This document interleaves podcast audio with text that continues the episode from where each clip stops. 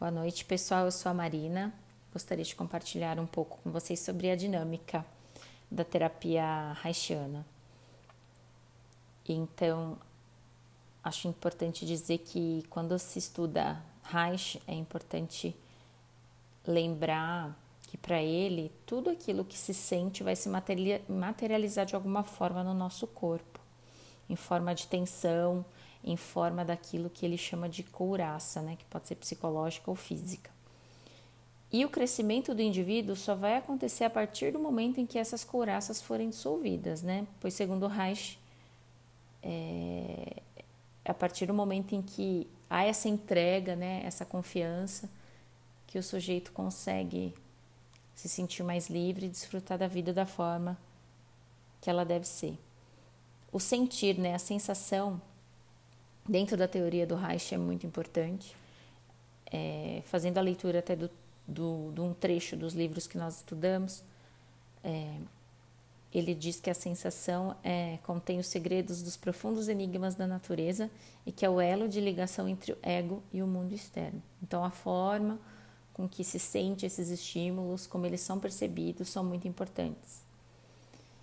É, outra coisa também que é importante a gente saber é que Reich define as suas práticas é, a partir dos sete segmentos, né? São eles o ocular, oral, cervical, torácico, diafragmático, abdominal e pélvico. E se assemelham muito aos chakras também, né? Acho que o yoga é uma coisa mais senso comum, digamos assim, né? A maioria de nós, pelo menos, já ouviu falar de yoga, já ouviu falar de reiki, já ouviu falar de coisas nesse sentido, mas não necessariamente da terapia haitiana. Então, esses segmentos, né, esses sete segmentos que Reich define estão relacionados aos chakras, e para cada um desses segmentos há uma forma de expressão dessas couraças, né? Então, essas couraças vão enrijecer e vão proibir o fluxo da energia orgônio, né? Que é o que Reich considera como energia vital. Para o Reich, isso precisa acontecer num fluxo e o que impede exatamente esse fluxo de trazer qualidade de vida para o sujeito são essas é, couraças, né? Se tivéssemos também que definir um motivo, né, principal é, da terapia haitiana, seria justamente isso. O principal o objetivo é o de dissolver a couraça em cada um dos sete segmentos, começando nos olhos e terminando na bacia, que seria o segmento pélvico. Cada segmento é uma unidade, mais ou menos independente, deve ser tratado separadamente. É, como estratégias, né, para afrouxamento de couraça, é um dos termos, né? A gente encontra dissolver couraças e afrouxar couraças. É, algumas estratégias nos chamaram a atenção e a gente gostaria de compartilhar com vocês aqui. A primeira delas é quando se fala da do segmento cervical. Para Reich, como os músculos dessa região são profundos, né? Não é possível acessá-los com facilidade. O que ele indica de terapia é gritar, urrar e provocar náuseas. Segundo ele, são essas as estratégias que farão com que a couraça desse segmento seja afrouxada. Outra região também que é a torácica, outro segmento, que é que contempla os ombros, né, omoplata e também braços e mãos. É, nesse segmento, é, a tensão pode fazer com que o indivíduo se torne incapaz de rir e segundo a teoria haitiana, para que uma couraça nesse segmento seja afrouxada, é necessário fazer um trabalho com a respiração. Então, lembremos que Reich aí é, viveu no período de guerra, é uma coisa bem antiga. Então, hoje se fala muito em respiração e mindfulness, né? É técnica da terceira onda aí da TCC, porém, naquela época era algo tido como bastante visionário. Não sei né, se esse é o termo mais adequado, mas um tanto quanto atrevido. Com relação aos braços e mãos, para afrouxamento de couraças, a indicação era bater, rasgar ou socar. Na, no segmento uh, diafragmático, quando ele fala que as couraças são mais ou menos independentes entre si, ele cita que nessa região as couraças anteriores já precisam estar livres para que essa libertação possa ocorrer. É, também utilizada a respiração e nesse segmento outra técnica é o reflexo de ânsia de vômito, né? Então provocar essa ânsia de vômito.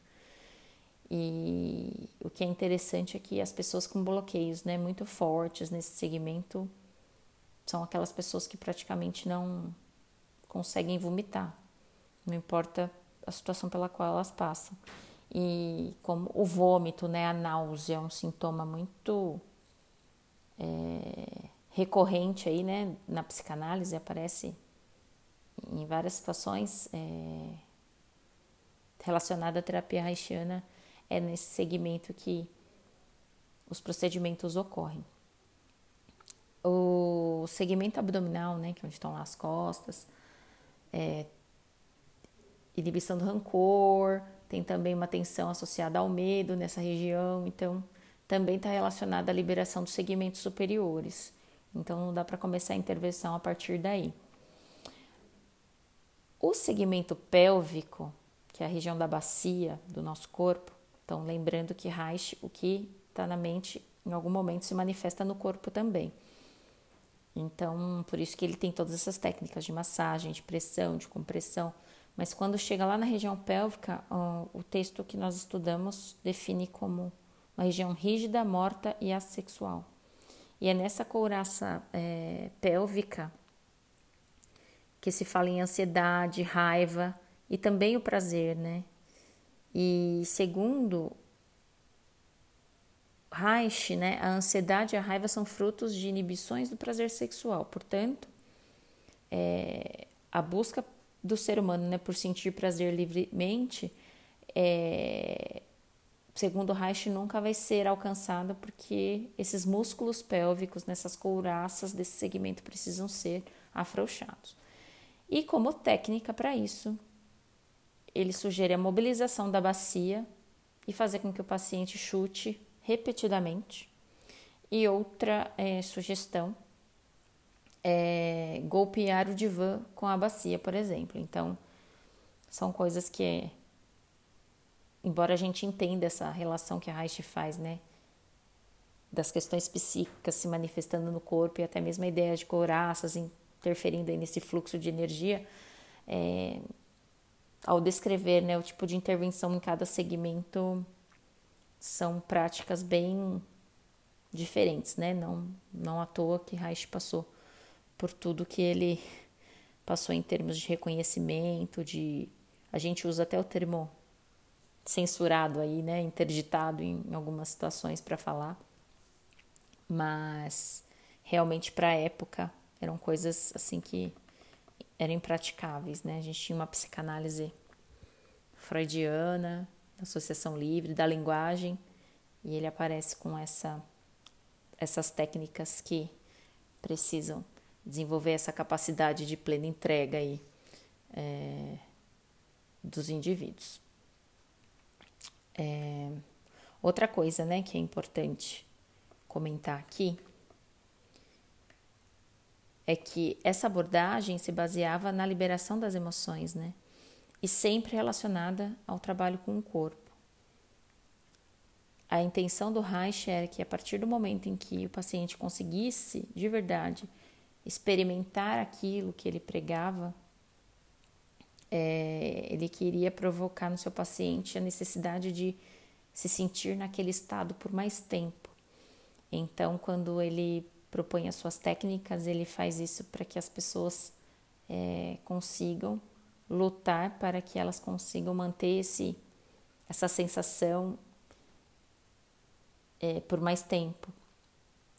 Portanto, é, ele acreditava mesmo, né, que a, a, as pessoas tinham né, essa, essa capacidade, por isso ele fazia sempre essa associação com o corpo, né, então sempre falando muito de respiração, né, as principais ferramentas eram essas, né, Se a gente for pensar, independente das estratégias para os sete é, segmentos, todas, né, falam sobre aumentar a energia do corpo através de respiração profunda, atacar os músculos, né, por meio de pressão, compressão, é, e fazer com que o paciente sempre lide com isso de forma bem aberta, né, sem resistências, para que ele realmente consiga usufruir do tratamento da melhor forma.